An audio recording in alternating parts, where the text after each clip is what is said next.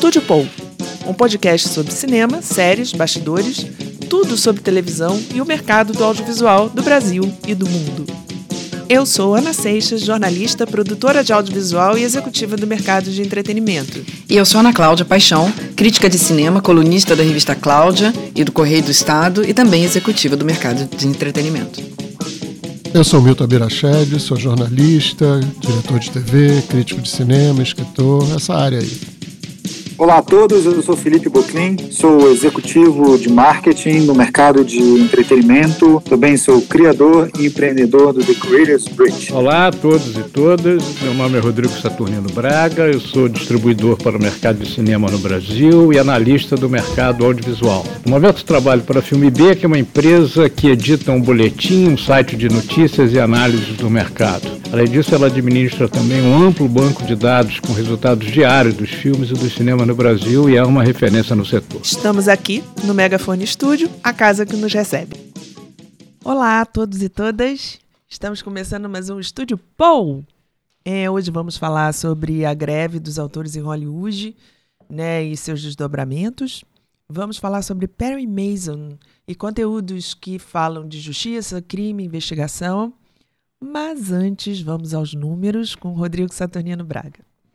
Olá, boa tarde. Super Mario Bros. pelo quarto fim de semana consecutivo é o líder do mercado, considerando uh, o público do feriado do dia 1 de maio, fez 790 mil ingressos. Com isso, passou dos 5 milhões de ingressos, está com cinco, quase 5 milhões e meio, e com 111 milhões de receita, de receita bruta de bilheteria, já é a segunda melhor do ano, só perde para o só perde Avatar.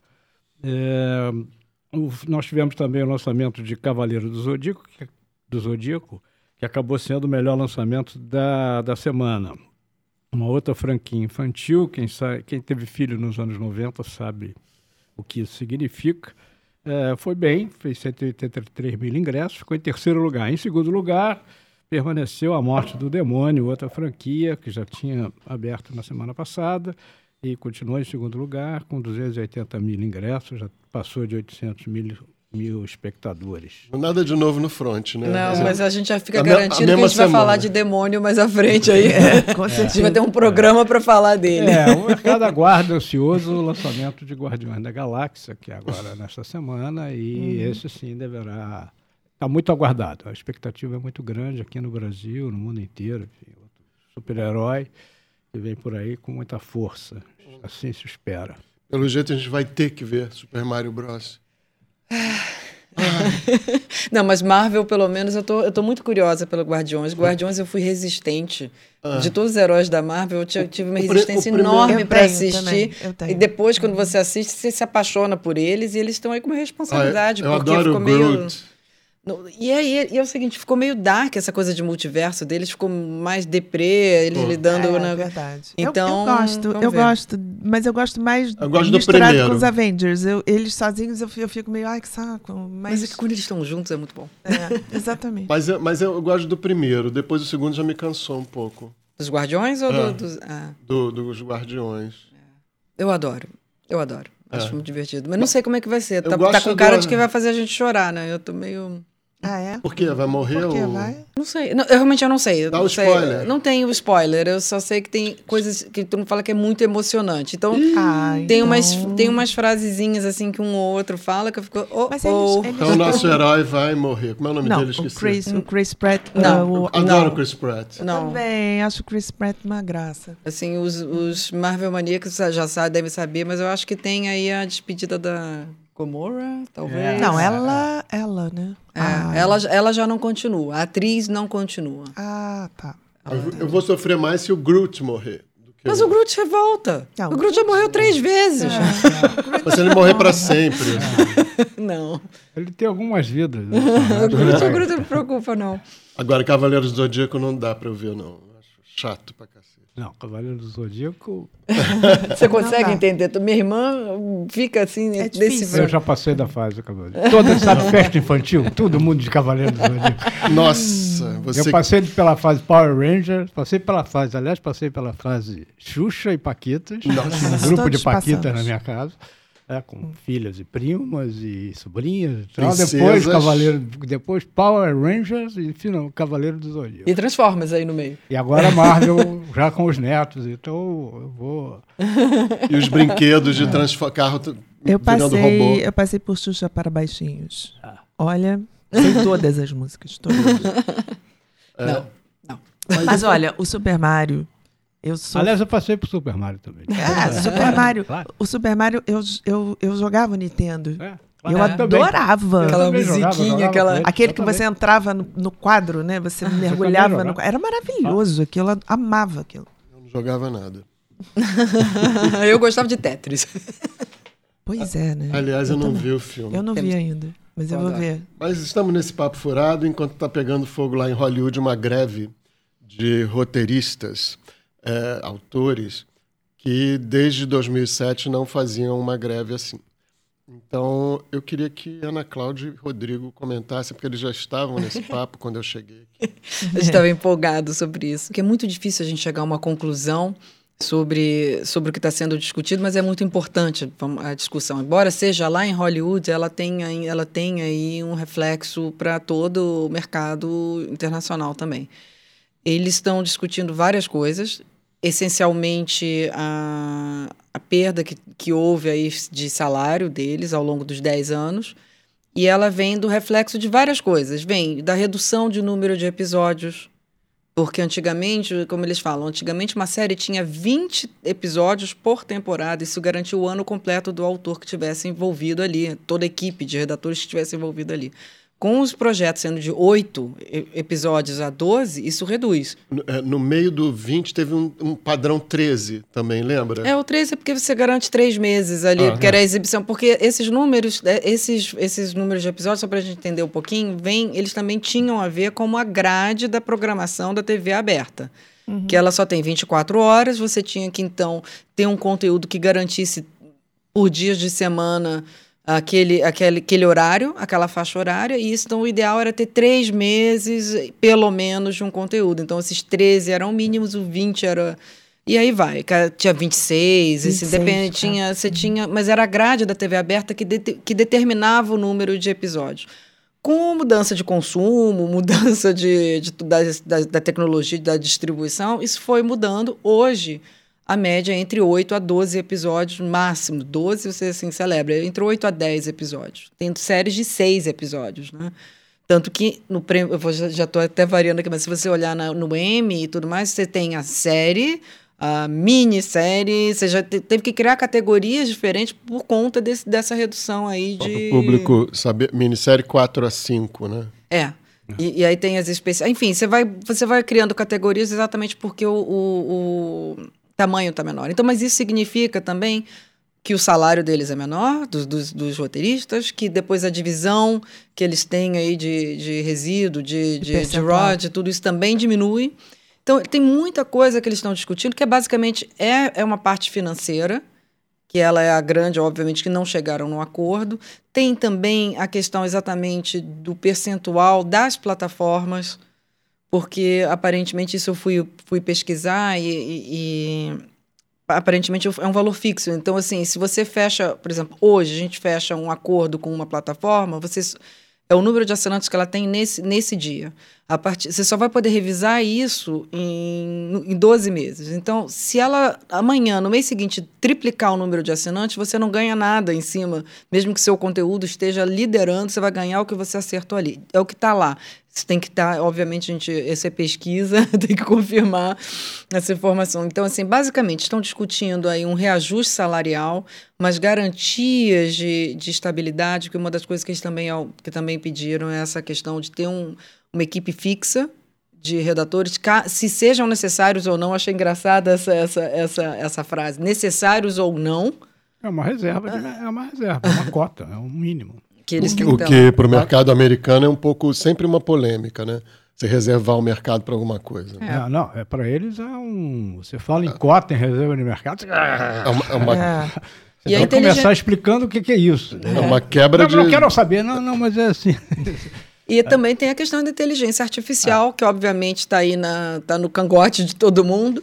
E eles estão. É uma questão que parece semântica, mas ela é muito interessante. O que está sendo discutido e pedido para deixar claro qual é o papel de quem é autor, de quem é a história original ou é material original. Tem uma semântica aí, mas essa semântica é para garantir que o autor seja, que, que o humano se mantenha na posição criativa. Estou resumindo muito, assim, mas basicamente isso e que a, te e a tecnologia não é impedir, porque não tem como impedir, mas que deixa esses papéis definidos desde agora, que também está tendo resistência aí dos estudos. Mas, basicamente, a, a, resistência maior é a divisão de receita mesmo, como é que você vai fazer esse cálculo. Ô, ô Rodrigo, é, é, como é que você vê os reflexos desse, dessa greve lá em Hollywood para o mercado internacional, especialmente para o brasileiro também? É, para o mercado internacional, isso pode ser uma oportunidade. É, sempre que a produção americana se retrai por qualquer razão, é, abre um espaço, uma coisa natural, porque os espaços estão aí, é tipo cadeira de avião, está ali. Tem a questão de você ir lá e ocupar.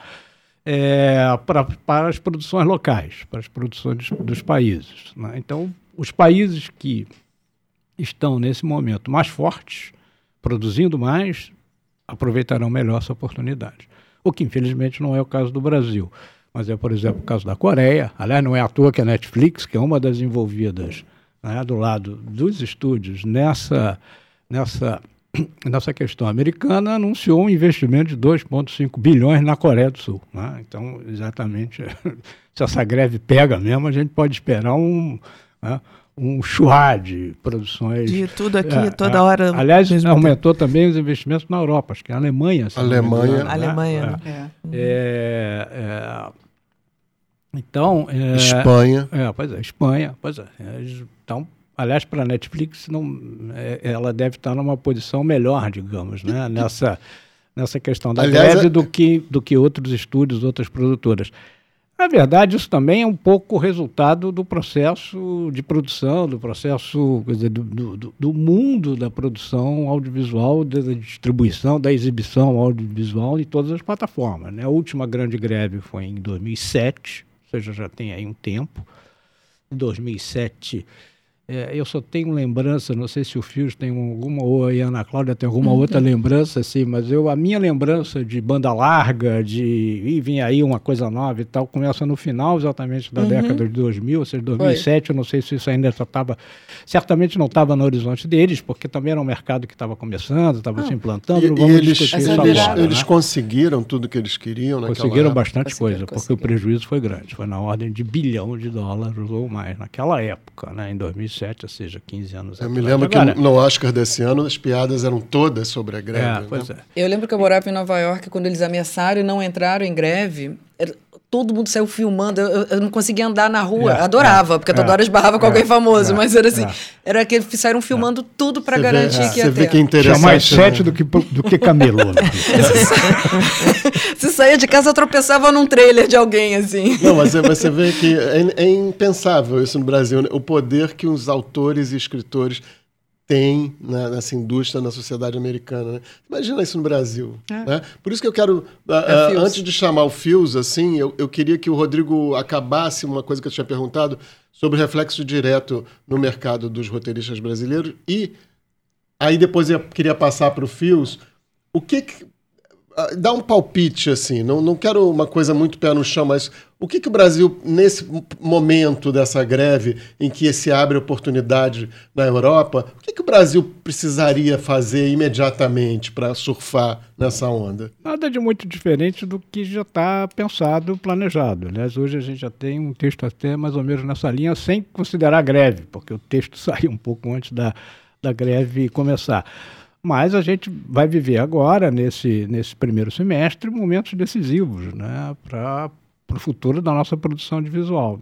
Anuncia-se para o dia 11 de maio, na semana que vem, um, uma solenidade em Salvador, com o presidente Lula e a ministra Margarete, é, anunciando a, regula a, regulamentação da Lei Paulo Gustavo, que é uma lei que, que, que interessa diretamente ao, ao, ao audiovisual brasileiro. É, nós temos alguns editais no Fundo Setorial da Ancine é, é, é, em aberto, e eu diria que é um momento também decisivo. Ou seja, o momento decisivo para saber se o audiovisual brasileiro vai poder se recuperar tá, nos níveis anteriores à pandemia. Tá? E se vai efetivamente recuperar a sua, a sua participação no mercado, é, os momentos decisivos serão agora, nesse semestre. Né? É um dinheiro, Para qual, é quanto é esse dinheiro? Não é um problema de dinheiro. Quer dizer, a lei Paulo Gustavo são 3 bi, qualquer coisa, grande parte diretamente para o audiovisual, o fundo setorial está lá, o dinheiro está lá, é uma questão de gestão, uma questão de administração, uma questão de efetivamente de... botar a máquina para funcionar. É de escoamento, é, inclusive, é, desses de valores, para as pessoas receberem, para os produtores poderem é, realmente é pura, lançar mão é desse pura, recurso. pura, pura gestão, mas nada uhum. além de gestão. Né? Quer dizer, e para atingir o que é, digamos, a meta, né? Que, que 2003 vai ser um ano espetacular e só vai perder para 2024 e 2025, precisa botar é, essa estrutura para funcionar, porque por enquanto ele está perdendo de 22, aliás, ele está perdendo de 20. Nossa. Porque em 2020, antes da pandemia, nós tivemos janeiro e fevereiro espetaculares. A, uhum. a pandemia pegou pegou o nosso cinema no, no melhor momento. E né? acabou com o, o recorde de bilheteria, é, com a vida dele, né? Pois é, Paulo Gustavo.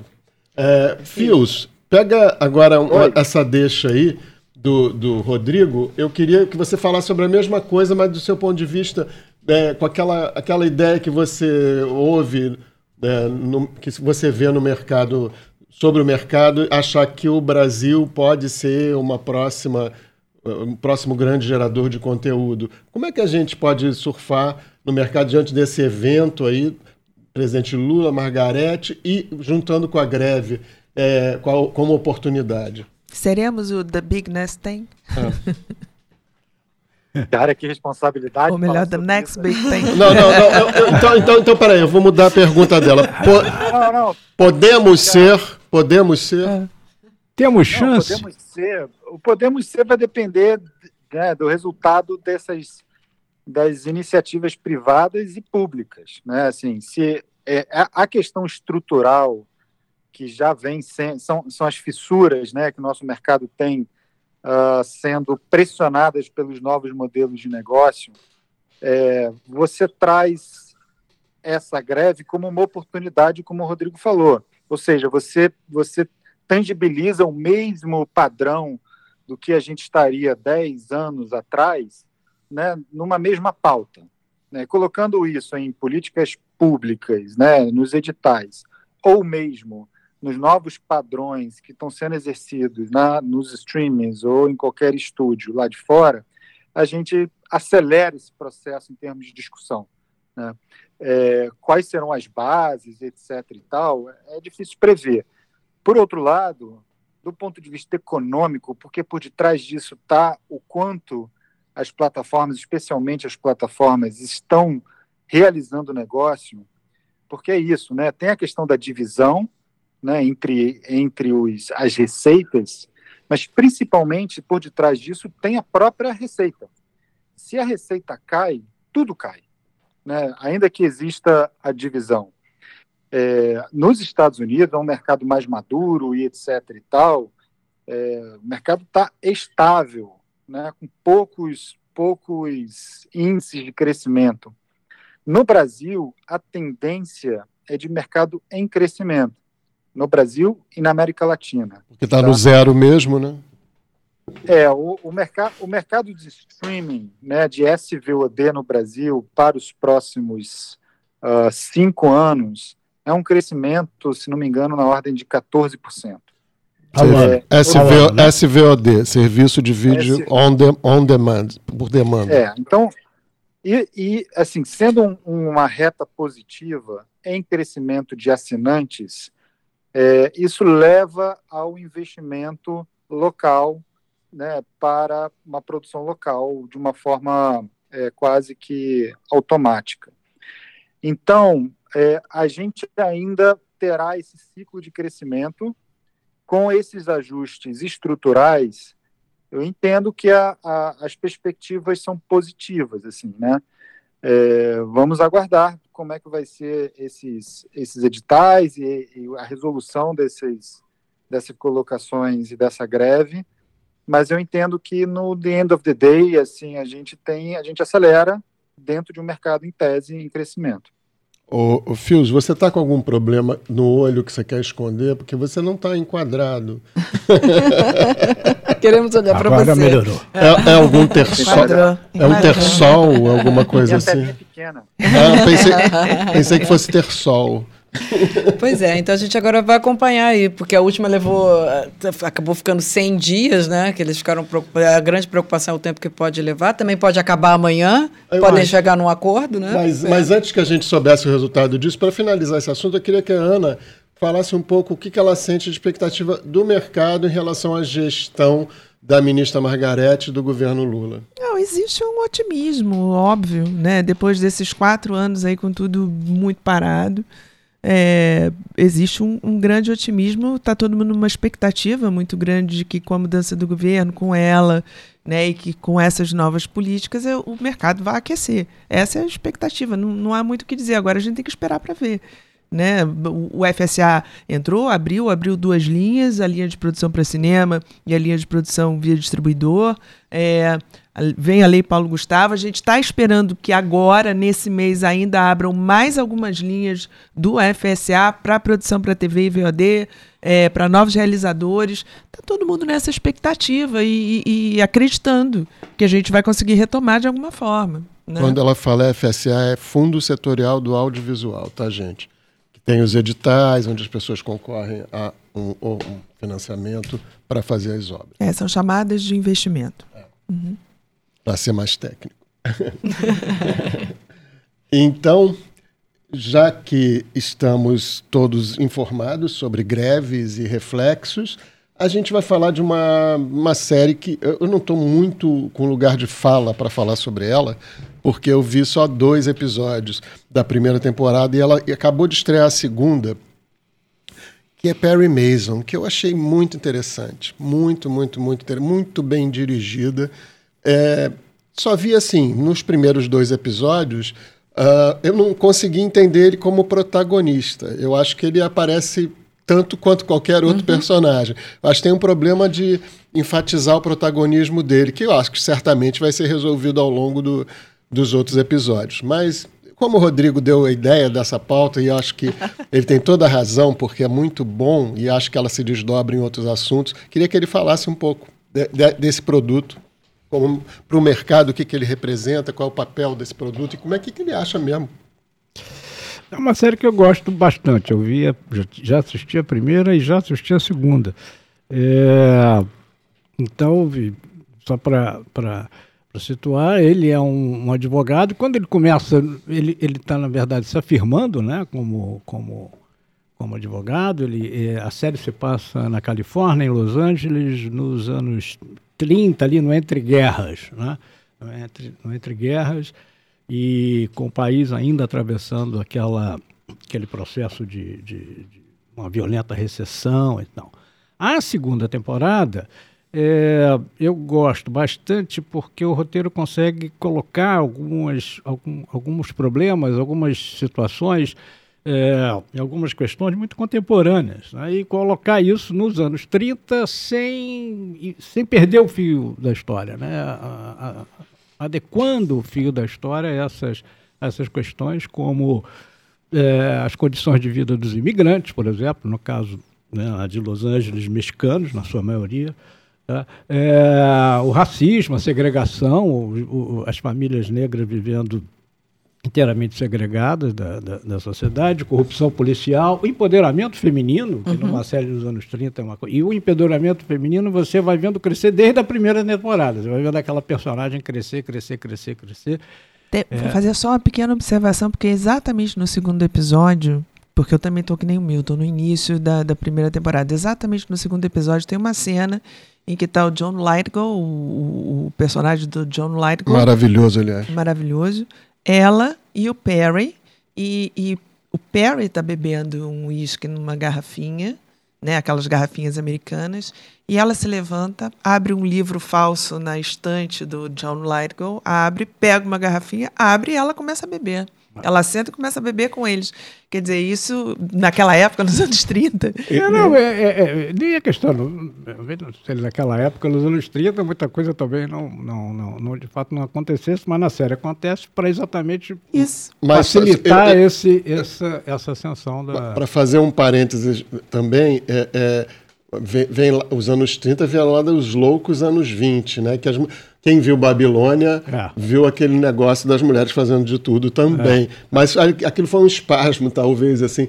Mas eu queria fazer só um parênteses sobre outra questão muito atual, que na hora que aquele homem muito rico, que, cujo filho uh, sequestra, né? O, Estou dando um spoiler aqui, mas enfim, ele ameaça de alguma forma o, o, o Perry Mason falando, falando do passado dele.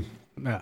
É, de alguma coisa que desonra a pessoa, ou, que eles fazem só com negros ou homossexuais. Aí eu, eu, ah, ele, ele é. é pastor e fala assim, que eu saiba, o senhor não é negro. Ah. Isso é, acusando ele de ser homossexual. E o Perry Mason se sai com uma resposta muito interessante. Eu só fiz sexo com homem uma vez. fui, fui homossexual não, é. apenas uma é, vez. É. Essa, essa, esse é outro ponto, essa é outra questão que na segunda temporada está muito bem colocada, está muito bem trabalhada, que é o relacionamento homoafetivo feminino e masculino, né, dos dois, né? É, então, e sem perder o fim da meada, você no final é, é, é, é acompanha a série, a trama principal acompanhada, quer dizer, essa questão da, da da proteção que o sistema judiciário dá às elites econômicas e sociais né, está muito presente também nas duas séries, né, é muito claro isso. É, é, e, nas duas temporadas. Nas duas diz. temporadas, desculpa, exatamente. É, mas não é, não esperem, enfim, finais muito felizes, né? É, é, é porque é o é oposto do que. Porque, na realidade, uma das coisas interessantes. Aí eu já vou contar as histórias aí de bastidores, porque Barry Mason para o mercado americano é o advogado. E ele, sim, ele foi. E o que é interessante da série é que a série não é o Perry Mason que o americano conhece. Porque ele tem uma vida muito torta, né? É porque ele, na realidade, ele, foi, ele veio de um livro, de livros, de um autor que era advogado e que fez um mega sucesso nos anos 20. Então ele foi para a rádio, aí já, já foi aquela coisa da. Ele era famosérrimo é, já na rádio foi para televisão e é uma série muito icônica para a televisão americana, porque ela foi uma das primeiras séries a levar a, o drama para o tribunal faz a diferença. A série antiga. É, a série de 66. E agora temos uma série desculpe, nova. Desculpe, de 50 e poucos. Isso, e era uma série preto e branco, talvez. Exatamente. É, é, que eu me lembro sempre do nome Perry Mason, mas é, eu 57. nunca vi. Então... É, e não, ela assim, então vamos lá. Essa série só para ser... Eu tô com cola, tá? Não é porque se eu sei de cabeça não, gente. Perry Mason foi ao ar entre 57 e 66 na TV, na TV americana. E depois ela teve aí nos anos 80, 90, tentaram trazer de volta. Mas ela foi, ela chegou a passar, me enganei que a gente estava conversando antes, que, que ela não tinha passado no Brasil. Ela foi exibida nos anos 60 aqui no Brasil na Rede Record. Olha. E, mas assim, ela não, assim, para muita gente, ele não, não, é, não tem esse significado que tem para o mercado americano. Tanto que essa série é produzida pelo Robert Downey Jr. e a mulher dele. Ele ia fazer o Perry Mason. Ele queria fazer isso para o cinema. E aí, enfim, eu não, aí tem que buscar o que, que houve que degringolou, que, que não andou a série, a, a, série, a, a história. Aí foi virar série. Então, na série, não sei se é porque é agenda ou porque ele não quer mais voltar para a TV, não sei. O Robert Downey Jr. já não, era, não seria mais o Perry Mason. E aí chegaram no Matthew Rhys, que mesmo sendo galês, olhou assim, o quê? Quem que vai mexer em Perry Mason? E o que o convenceu a fazer o projeto foi que eles estão que eles estão falando que estão reescrevendo a personagem, mas não é. Eles estão, na realidade, trazendo para o original do livro, que as pessoas ah. não conheciam tão bem. Porque na TV, mas vamos lá, anos 50 na TV, não tinha nem cama de casal. As pessoas tinha aquela, toda aquela, aquela, aquela coisa da, da, da TV das regras. Então, ele era um super-herói, assim, no sentido assim, ele era um cara que. Ele só, só pra você imaginar, ele só perdeu um único caso. Mas ela em era... todos os anos de série. Mas ela era mais de tribunal. Assim. Tribunal. A, a série era tribunal. tribunal. Ah, ele não era um investigador. Não era, ele não era investigador. Ele era o advogado que tirava da manga essa última coisa. Ele só pegava ah. o underdog, ele só pegava exatamente os, pro, os pobres para defender, mas ele sempre vinha com uma coisa surpreendente e é ganhava o caso, entendeu? É então, por isso assim, que quando eu vi a série agora, eu não identifiquei. Eu me lembro que era Perry Mason, nunca vi, mas é muito diferente, né? Muito, muito. Mas tem, ele um é detalhe, tem um detalhe no começo da segunda temporada que o, a, a primeira temporada, a resolução do, do caso é traumática. Uhum. É, é, é, então, na segunda temporada, ele começa como um advogado civil, não criminal. Ganha ah. dinheiro. Tá, é, é, interessante é. como o roteiro coloca isso, porque depois você fica pensando lá pela história, você fica, como é, como é que ele está ganhando, como é que ele está vivendo? Porque ele está defendendo dos pobres, é, lutando contra tudo e contra todos, e os caras não estão pagando. E você lembra que lá no começo é, ele era um advogado e estava ganhando, ganhou um dinheiro defendendo um dono de uma rede de supermercado que estava ganhando uma causa, aliás, injustamente uma causa contra um, um ex-empregado. Mas ele ganhou dinheiro suficiente para poder, poder, aí defender o, o, os acusados na segunda. E também, tem uma, e também tem uma conclusão também tem uma referência sobre a história, sobre o, sobre o caso todo da primeira temporada, com, com uma surpresa aí no, tem. na Mas você temporada. vê, ele voltou muito multiplataforma, né? ele voltou multiverso, né? Ele, ele tem várias vidas, né? Pois é, eu assistindo, inclusive, essa sequência do, da guerra, porque ele é um veterano, né? É, é. ele, eu fiquei pensando, falei, gente, será que na na outra, na série original, eles tinham essas sequências de guerra, porque tem uma sequência de trincheira muito bem produzida ali, muito uhum. bacana. Parece 1917. É, incrível, é, bem é, feito é, aquilo Exatamente ali. nesse esse é o cenário, né? É uhum. o cenário de, enfim, é uma guerra que foi um moedor de carne, né? Uhum. Uma guerra que, que Sanguinária. Matou, é. tá? Uh, milhões por conta de táticas de ainda do século XIX, já no tempo da metralhadora. Então, uhum. é um moedor de carne mesmo. Né? Exatamente. E ele é. sai, né? É da onde ele vem, né? Ele vem exatamente. Ele isso, é um ex, ele é um ex-soldado. Eu não lembro é. se ele chegou a ser oficial ou eu acho, soldado, eu não lembro. Eu assim. acho que não, mas inclusive quando tem essa cena que ele fala que ele recebeu aquele negócio azul, que desonra e tal, foi porque é, eles falam da carnificina, né? Dele ter sido meio butcher ali, porque ele foi. Ele, e mostra na sequência o quanto ele era frio né? Ele partia para dentro, porque tinha essa coisa na, na, na, Primeira Guerra, era, era uma guerra de trincheiras, então nada acontecia. Se ninguém saísse da trincheira, ia ficar atirando uns nos outros e nada acontecia. No momento que uma trincheira era invadida, era um negócio horroroso. É, era, é né? de novo, em 1917, nada de é. novo no front. Ah, é, exatamente isso. Não, e, e o que humaniza ele muito é porque essa guerra pesa durante a vida dele hoje, assim, né? Volta Sim. em memórias, assim. Uh, uh, Ana, é, uma coisa que eu ia até comentar é que os dois que primeiros... Tá é, acho que o Fio está muito de fora aqui. Eu queria que ele dissesse para a gente o que, que o produto Perry Mason assim, representa no mercado e se, se você acha que ele tem vida longa. O Milton é bom que ele só me dá a pergunta incrível, assim, para arrematar. né? O que, que representa... Eu acho o seguinte, né? Primeiro é uma puta de uma produção é, né, blockbusters assim no nível essa cena da trincheira é incrível. Sensacional. É, fora toda a produção a arte a fotografia né, a direção de fato é um blockbuster americano desses incríveis que viaja por natureza né assim só pela pela pelo poder de tela que eles têm.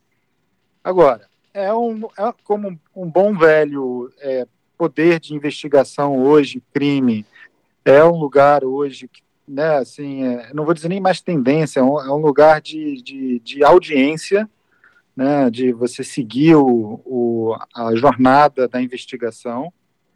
É, tem esses elementos é, contemporâneos, vamos dizer assim, nem, nem que são contemporâneos, mas essa luz contemporânea em, vários, em várias questões sociais, que o Rodrigo já falou, eu incluiria também aí o fanatismo religioso, uhum. que eu acho que é da, da primeira da primeira, Na primeira temporada. é verdade, é. Primeira. É. Exato. E, e, e, ou seja, ele, ele traz todos os elementos de, uma, de um blockbuster, né? Assim, se fosse o Robert Downey Jr. fazendo o personagem principal, seria então mais ainda. Ah, não. Eu, desculpa, eu vou defender o Matthew Rhys. Não, assim, não, não, não. Ele, ele, ele, ao longo da, da série, ele vai melhorando. Uhum. Né? Assim, ele, ele vai ganhando protagonismo. É o antigo da série. Sim. uhum. ele vai ganhando, ele vai ganhando protagonismo e acho que ele em si vai, vai, vai tomando o personagem é para ele, né? É, coisa que nos dois primeiros episódios fica meio torto, assim, você não sabe se torce para ele ou não. É, Ana Cláudia está defendendo porque ela conhece é. Matthew Reeves. Eu, é, Fios também, Fios também estava aqui. Era, é. eu Tava, estávamos no canal, aliás, eu fui de, de irmã. Eu, quando, eu, quando, quando eu vi, eu, eu chamei ele, inclusive, de Elliot Ness maldito. Não, você sabe que tem uma curiosidade que eu estava falando com o Rodrigo, é o seguinte, que os dois primeiros episódios da segunda temporada são dirigidos por um brasileiro. Fernando ah. Coimbra, que é o, foi o diretor do Lobo Atrás da Porta. Ah, que é um filme é que é um excelente filme. Ah, então, assim, tem essa coisa aí também, mas mais esse, mais essa é o Perry original. Perry Mason é, original. Mas assim, é tem esse tem é. esse lado aí também. Que é um olhar Muito. internacional, que eles estão também procurando da, da, da série, né? Indiscutivelmente. É, né? Muito bom. É, essa... Agora não é uma série bombada, eu não vejo muita É, não, não, não, é bombada, não. não. É. Inclusive, tá hoje, eu tava vendo aqui, o Telegraph tá falando assim, que ela não, não divulgam tanto, é que ela é a pérola da HBO escondidinha lá. É. Eu acho que eu tenho uma pena que eu tenho que ver com quem que ele vai concorrer, porque Perry Mason, se for concorrer com Succession, Matthew Reeves vai estar... Tá... É. É. Menos chance, talvez. É, pelo menos. hype. Não vou dizer pelo, pelo trabalho. É, pelo não hype. pelo trabalho, não. Não, o Succession não vai ter chance de concorrer, né? Não sei, porque vai ter também o. No Emmy a gente tem ainda o. Ana White Lotus não mim, concorre com o Succession, porque por, é especial. É, enfim, essas categorias. Eu acho que o Succession vai ganhar tudo que tinha que ganhar. Se eu, se eu fosse dono do júri lá. Dá, dá tudo? é, eu, não, eu dava pro, pro Perry Mason, porque já, Também acho. já ganhou, Ele já tá saindo, né? É, já tá indo, né? Enfim, o Fios falou um negócio aí sobre investigação. Eu não sei se a gente falou tudo que a gente queria sobre Perry Mason, mas eu acho que é uma série que abre muito para esse conteúdo, que é uma demanda muito grande, assim, sobre que, que, não tem diretamente a ver, mas é temático a respeito de true crimes, né? É, principalmente no Brasil, né? Tem uma audiência incrível. Principalmente no Brasil, mas assim, no Netflix, feminino. todos os streamings é, tem apostam apostam uhum. nisso. Netflix tem tem a, a, escada, como é que é a escadaria no ano passado? A escada. É, ah, não para de Muito ter, bom. né? Tem, não para. Tem o palhaço tem do crime. Os nórdicos tem, também nórdicos. tem tem de, de, todas as nacionalidades. É, crime e todo mundo é coisa, é crime, é. sexo e religião. Porque, é, e a jornada investigativa, a jornada investigativa ela, ela é muito assimilável. Não, é. isso, isso que você falou sobre no, é, no Brasil, mas eu não vejo. Acho que é uma demanda mundial, não é? Olha, é mundial.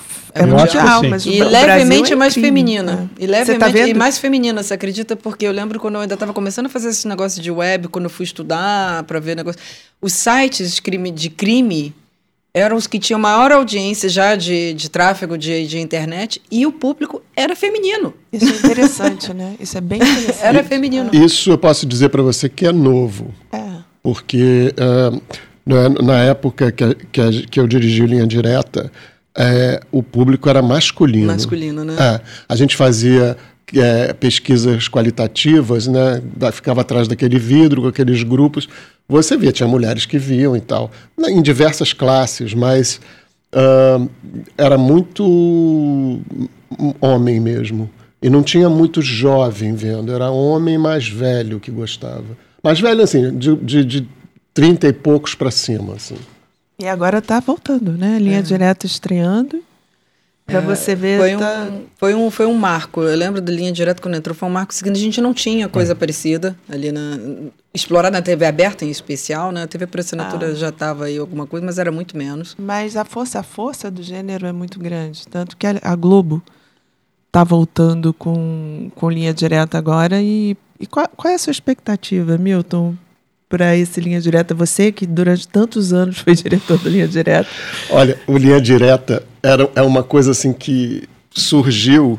Uh, quer dizer, surgiu antes de eu dirigir, porque teve uma versão lá atrás com Hélio Costa. Ah, atrás não, uns anos atrás, que terminou simplesmente porque o Hélio Costa é, foi se candidatar a, a, entrar na política e o doutor Roberto Marinho uh, achou melhor suspender o programa porque não tinha ele.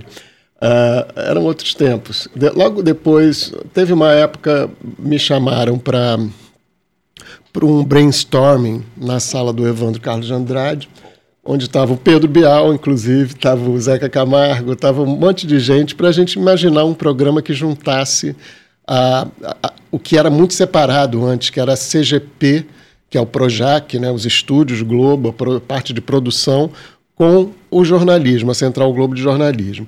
A gente tinha que inventar um programa que juntasse as duas coisas. Com Daniel Filho junto também, enfim. Aí não deu em nada muito aquilo ali e resolveram reeditar o Linha Direta. Em 1999 ele estreou. Uh, eu fui uh, para cuidar da parte de jornalismo, saí da, da, da, do Jardim Botânico, né, para lá, para Jacarepaguá, para coordenar a parte de jornalismo do programa. Eu era o representante, de, digamos, da, da CGJ, com Central Globo de Jornalismo, no projeto. Acabou que eu virei o diretor, o diretor saiu, é, o, o Talma também era diretor é, de núcleo, aí ele também foi fazer outras coisas. A verdade é que o Linha Direta ressurgiu naquela época para combater um problema de audiência que a Globo começava a notar pela primeira vez na sua grade, que era o Ratinho, na quinta-feira, falando de crimes policiais. Isso é, de true crime, mas fazendo daquele jeito justiceiro que era antes do programa do Ratinho Engraçadinho. Ele batia com um negócio na, na mesa. Era uma coisa meio justiceira mesmo, bem, é, bem pobre também o programa, né? Mas aquilo começava a comer um pedaço da audiência da Globo. E aí, assim, temos que agir ali. Era quinta-feira isso. O Linha estreou, foi um sucesso, é, e, eu, e, quando estreou, eu já era o diretor geral, e, e, ele foi um sucesso nos nove anos em que ele durou. É, mas ele começou muito achincalhado pela, digamos, pela elite bem pensante, pela inteligência brasileira, e porque ele era nada mais do que um disque denúncia com, transformado em programa de televisão. Uh, Marluce que era diretora-geral da Globo, sugeriu que a gente fizesse uma vez por mês um especial que seria o, Lin o Linha Direta Justiça, que eram de casos que já estavam resolvidos. Uh, a gente fazia no dia a dia o Linha Direta sobre pessoas que estavam foragidas e uma vez por mês um caso que já estava resolvido. Isso é, aí a gente podia usar atores, ter falas, porque aí não interferia no, no, no, no processo que esse processo era de pessoas que estavam foragidas com um processo em andamento. Eu acho muito difícil hoje fazer esse programa com uma coisa aberta, assim, sem que um juiz de não sei da onde queira suspender o programa. Naquela época, não. Naquela época você conseguia fazer isso porque o direito de imagem era uma coisa ainda um pouco fluida, né? E hoje qualquer pessoa pode suspender um programa como esse. Então, o que eu digo assim, voltando à pergunta da Ana, eu, eu digo assim, ah, o Linha Direta, depois de achincalhado, ele começou a eh, receber um elogio do Zuenir Ventura no Globo como um instrumento legítimo de cidadania e depois concorreu duas vezes ao Emmy de melhor documentário do mundo. Eu vejo agora a volta do Linha Direta é, com muita esperança, assim, porque eu acho que o Pedro vai fazer muito bem, Pedro Bial. É, eu me lembro da última vez que a gente se encontrou, foi no Central Park a gente estava indo concorrendo ao M, né? E o G1, o G-Show, sei lá, não lembro o que, que era, que eles mudam de nome sempre, foi fazer umas fotos nossas é, no Central Park. Eu e Pedro, Pedro concorrendo com um programa reportagem sobre eleição no Jornal Nacional. E aí eu não imaginava que o Pedro pudesse apresentar, mas ele pode, eu acho que ele vai fazer muito bem. Tem ali também no texto final, acho que talvez na direção, junto com ele, o Marcel Souto-Maior, que, que era a pessoa, o redator do texto final nosso. É, então, o Marcel sabe também como é que funciona o programa. Estou achando muito bonito, assim, as chamadas, um cenário mais simples, mais adaptado ao, ao tema, né? Que agora que na época era um pouco assim, tudo era muito grandioso, o cenário, tinha aquela coisa ainda influência no Hans Donner, acrílico, metal e não sei o que, no logo. Então agora está tudo simplificado como são os tempos. Eu acho que vai ser difícil, porque sempre tem essa possibilidade de um juiz eco qualquer do interior de São Paulo, de Minas ou do Piauí interditar um programa porque alguém pediu uh, direito de imagem. Vai ter que ter muito cuidado. Eu, eu fico vendo, fico imaginando o, o, jurídico da Globo arrancando os cabelos. É, eu me lembro dos embates com o Antônio Cláudio lá. E, e assim, a gente. É, nesse, naquele período, a gente chegou no, no programa que a gente fez sobre a Ângela Diniz que muitos anos depois geraria o Praia dos Ossos. É, o Doca Street, que é o assassino dela, é, é, processou para suspender o programa quando soube que ele estava sendo feito. Uh, a gente ganhou em quatro instâncias, na quinta ele ganhou, não, na, na, na quarta ele ganhou e na quinta, no final a gente ganhou de novo. Então o programa foi ao ar. A gente só teve que tirar o nome de uma ex-mulher dele que realmente não, que não queria se ver envolvida e não contribuía em nada para uh, ah, que era Delita Scarpa. E a gente eu não me lembro eu acho que teve um outro programa que alguém lá no finalzinho que alguém conseguiu suspender. Eu vejo essa como a dificuldade do linha direta atual que ele vai enfrentar. É, já foi anunciado que eles vão fazer um caso que já está terminado e outro que que ainda está rolando, esse que está rolando ainda, que eu acho complicado de fazer hoje. Os casos que ainda estão em aberto, em que o criminoso está foragido, eu estou querendo ver e eu estou com esperança de que vai ser bem feito. É isso, gente.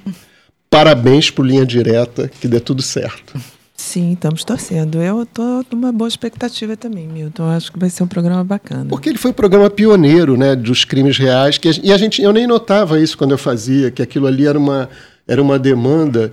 Ah, acusaram de tudo, né? Que é programa de dedo duro, ah, é programa de não sei o que lá. E é... isso vai voltar nas redes sociais. Vai, não, vai voltar. Né? Não, já teve até Luísa Mel fazendo post dizendo é, que na hora, na hora, que a TV Globo faz campanha para não mostrar as facções criminosas, não sei na hora do negócio de sequestro, vem fazer um programa violento. Fazer... É uma idiotice isso, sabe?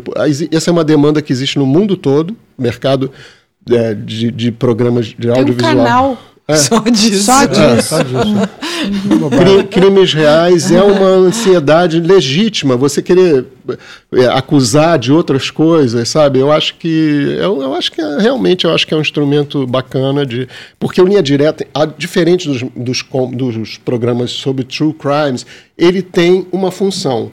Os outros têm função só de mostrar. O Linha Direta tem função de ajudar, é, ser um, um, canal como o Disque Denúncia. Uma né? denúncia, né? É. Abrir um canal Mo mostrar de denúncia. a pessoa, a pessoa uhum. que está foragida, que escapou da justiça. E nesse tempo todo que o Linha Direta, nos nove anos que eu fiz, acho que a, a, ajudou a polícia a prender criminosos que tinham feito coisas cruéis com muita gente, né? com mulheres, com crianças, com, com homens também. É. Então, foram umas 600 pessoas presas por, por ajuda do programa.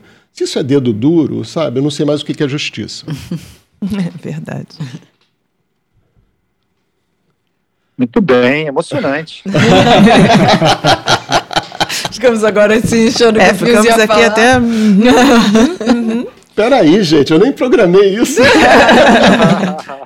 Não, mas Sério? foi, foi bom e é importante porque esse gênero é um gênero muito importante no audiovisual hoje, impressionantemente. Né? É, é o que você falou, essa jornada investigativa, ela está aí e as pessoas buscam por ela, por é. esse gênero o tempo todo. Eu vou, né? vou, contar uma coisa, uma curiosidade, né? Quando a gente foi para Nova York para a cerimônia do Emmy lá no Lincoln Center, é, com aquele tapete vermelho todo, eu comecei a ficar nervoso, né? De black tie, tuxedo, é, eram, eram. Vocês são cinco nominees, né? A gente concorreu com um programa que era a chacina, de, de a chacina da Candelária, a primeira vez. E, a segu, e o, o segundo ano que a gente concorreu, logo em seguida, era aquele, aquele problema da contaminação por césio em. Goiânia, Césio 137. Eu, das duas vezes eu sofri muito naquela mesa, esperando quando aparece a carinha, os, os nomes, igual no Oscar, assim, sabe? Ah, o programa. Eu falei assim, gente, eu vou ter que fazer um discurso em inglês aqui. Se eu ganhar, eu não quero ganhar, não. Pelo amor de Deus, meu Deus, ajuda eu não ganhar nas duas vezes. Assim, claro, A gente perdeu para a BBC, né? A gente perdeu bem perdido, né? Ah. Porque o difícil é ficar entre os cinco nominees de melhor documentário do mundo, né? Pô, já, já é um prêmio. Já, já é um prêmio. Votado, me falaram, eu não sei se essa conta está certa, que você concorre com 800 programas no mundo, e, que, hum, e é votado por 500 jurados no mundo então todo. Então já é, já é realmente Caramba. um prêmio. Então Opa. É, essa questão do crime, vamos lembrar que isso vem da rádio, né? Cidade isso, contra o crime, né? Isso. Na Globo aqui, a Bandeirante de São Paulo também, quando abriu, abriu com um programa que trouxe da rádio também, da uhum. Rádio Bandeirante de lá, não estou lembrado do nome, mas... Isso é muito rádio. É muito, muito. rádio. E ah. a gente tentava uma narração um pouco assim, então eu chamei o Vereza para fazer na época. É, antes era era uma, uma coisa muito de locução. De, eu fiz uma coisa mais, dramática, assim. E, de, e, nos casos do Justiça, a Marli Bueno, que era uma atriz que morreu, infelizmente, que era uma voz linda. Eu queria assim, uma pessoa que tivesse uma carga de experiência, assim, é, vivi para contar, sabe? Uma coisa assim. E, e foi bem bacana. Assim. Depois a gente chegou a fazer até um troço que Mauro Lúcio Vaz depois tirou que era um linha direta, uma série dentro do linha direta, que era uma linha direta mistério, que durou uns quatro episódios, quatro, uma por mês, assim, que eram histórias é, de crimes, mas ligadas a questões sobrenaturais. O incêndio do edifício Joelma, o, o Operação Prato, Lembra? O, o, Máscara de Chumbo foi também? Não, não, Máscara de Chumbo foi, é, é, foi que inspirou a fazer isso, mas ainda era o Linha Direta Normal, ou Justiça, né? E depois teve Zé Arigó, que tinha, no meio tinha umas coisas de crime também. Enfim, mas aí Marluz falou assim, ah, isso, o conteúdo disso não está batendo com Linha Direta, a gente fazia sobrenatural com crime, tudo, muito mais, eu falei assim, não é? Como é que a gente vai era jornalismo, mas era sobre coisas que não sabe se aconteceu. A gente sempre botava um neurocientista, um cientista para destruir a história. Né? Porque era baseado em depoimentos de pessoas. Ah, eu vi o fantasma na garagem. Sabe? O, caso do Joelma. O, o caso do Joelma. Clássico, né? lembra? É. Eu me lembro que esse, esse caso do Joelma, gente, era, a época era do Orkut. Depois que esse programa foi ao ar, várias é, é, comunidades no Orkut se formaram por causa do linha direta do Joelma. No dia seguinte, é, teve tem uma história, eu vou tentar resumir, das 13 almas que, que, morreram no elevador, no elevador. queimadas é. que não puderam ser identificadas. O que aconteceu? Onde elas estão enterradas? Tem um, um mausoléu lá que as pessoas fazem romaria porque supostamente fazem milagres lá. E o cemitério estava cheio no dia seguinte, depois que o Linha Direta foi ao ar. E era assim, uh, pessoas e adolescentes com essas comunidades do Orkut começaram a fazer excursões de madrugada ao Joelma. Adolescente adora, né? É. Essas coisas de dar medo, né? Até hoje eu recebo mensagem, ai, você que era o diretor, não sei o quê, eu morria de medo. Falei, nem sabia que era para dar medo. Mas enfim, essa do mistério, sim, eu sabia que era para dar medo. A gente deu medo em muita gente. Mas enfim, é isso. Gente, eu acho que hoje a gente fica por aqui. É, foi um prazer estar com vocês. Boa sorte ao Linha Direta. Boa Estreia, sorte. Estreia amanhã, né? Boa Estreia dia 4. Quinta-feira, é, quinta-feira. É. Boa sorte para Linha Direta e foi um prazer estar com vocês. Um beijo. Até lá, Até gente. Lá. Até a próxima. Tchau, Tchau pessoal. Tchau.